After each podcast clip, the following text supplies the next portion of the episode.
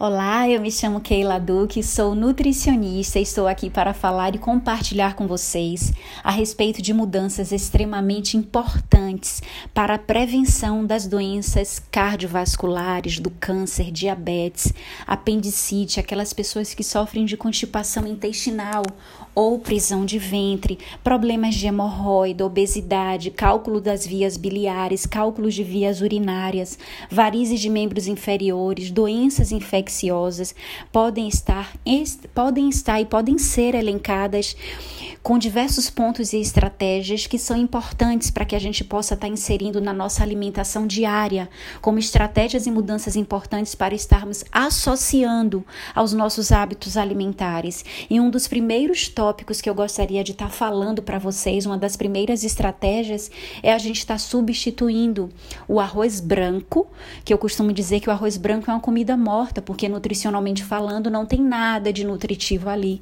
pelo arroz integral. E os alimentos produzidos com a farinha de trigo branca pela farinha de trigo integral. Exemplo, aquelas pessoas que gostam de pães, bolos, biscoitos, massas de uma forma geral, os bolos. Segunda estratégia, segundo ponto, é a gente utilizar nas preparações culinárias fontes de gorduras não saturadas, como por exemplo o óleo de gergelim. Obviamente, por ser um tipo de gordura em uma quantidade limitada e ao invés de estar tá utilizando por fonte de gorduras saturadas como cremes, fonte de gordura trans como, a, como as margarinas, queijos. Terceiro tópico, terceiro ponto, substituir o sal refinado pelo sal não refinado, conhecido como sal marinho. Quarto ponto, substituir o leite, o leite da proteína, de, o leite de vaca pelo leite de soja, por uma bebida fermentada de soja, optar por queijo de soja, como por exemplo tofu, ou patês de soja, grão de bico, podendo ser acrescidos sempre de uma proteína, como por exemplo um franguinho desfiado, o atum, a gente também pode estar acrescentando nessas pastas e nesse tipo de patê. Lembrando, gente, que são estratégias para a prevenção das doenças nas quais eu mencionei. Quinto ponto, quinta estratégia, incluir nas refeições porções generosas de leguminosas, como por exemplo os feijões ou similares, legumes, verduras e frutas. Sexto ponto, evitar as frituras de uma forma geral. Sétimo ponto, utilizar como fonte de vitamina B12, de preferência o trigo germinado e pequenas porções de peixes, por exemplo, preferencialmente peixes, ovos, carne de uma forma bem esporádica. Não é necessário o consumo dos alimentos animais obrigatoriamente todos os dias. Por quê? Porque existem fontes proteicas de que a gente diz que é a proteína vegetal, né? Às vezes as pessoas só associam proteína a carne, frango, peixe, ovos. Não necessariamente existem proteínas também de origem vegetal, como a lentilha, por exemplo, o feijão verde, são fonte de proteína vegetal, né? O tofu é uma fonte de proteína vegetal. Então, a gente precisa também entender que a vitamina B12, ela é perdida, em torno de 70% ela é inativada com o processo de cozimento, por exemplo. E um oitavo ponto que eu gostaria de estar compartilhando com vocês a respeito de mudanças extremamente importantes a respeito da nossa alimentação é a gente procurar fazer refeições diversificadas, usando vários tipos de alimentos e incluir temperos saudáveis como alho, a cebola, o gengibre, o orégano, a cebolinha, a salsinha.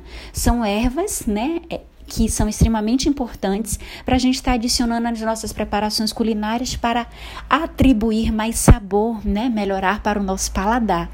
Nono ponto, nona estratégia: comer frutas inteiras, de preferências provenientes da região na qual você se encontra e da estação do ano. Recomenda-se comer de que forma? Eu recomendo mastigar bastante as frutas várias vezes e não simplesmente morde a fruta e engole. Não, a gente precisa triturar bem os alimentos. Isso não vale só para frutas, né? Mas para todos os alimentos de uma forma geral evitar sucos de frutas muito ácidas, né, de frutas ácidas e refrigerantes. E décimo ponto, décimo tópico e estratégia é não radicalizar. Ocasionalmente permite-se uma flexibilidade na nossa alimentação. A gente deve sim se permitir ser flexível, mesmo com os alimentos que não são recomendados, quando oferecidos, desde que sejam oferecidos de uma forma em um ambiente agradável, socialmente, ou quando desejados. Eu costumo dizer que o radicalismo total não funciona, né? Às vezes a gente tem um hábito extremamente saudável, a gente faz mudanças extremamente importantes a respeito da nossa alimentação mas às vezes não é aquilo que reflete na nossa felicidade.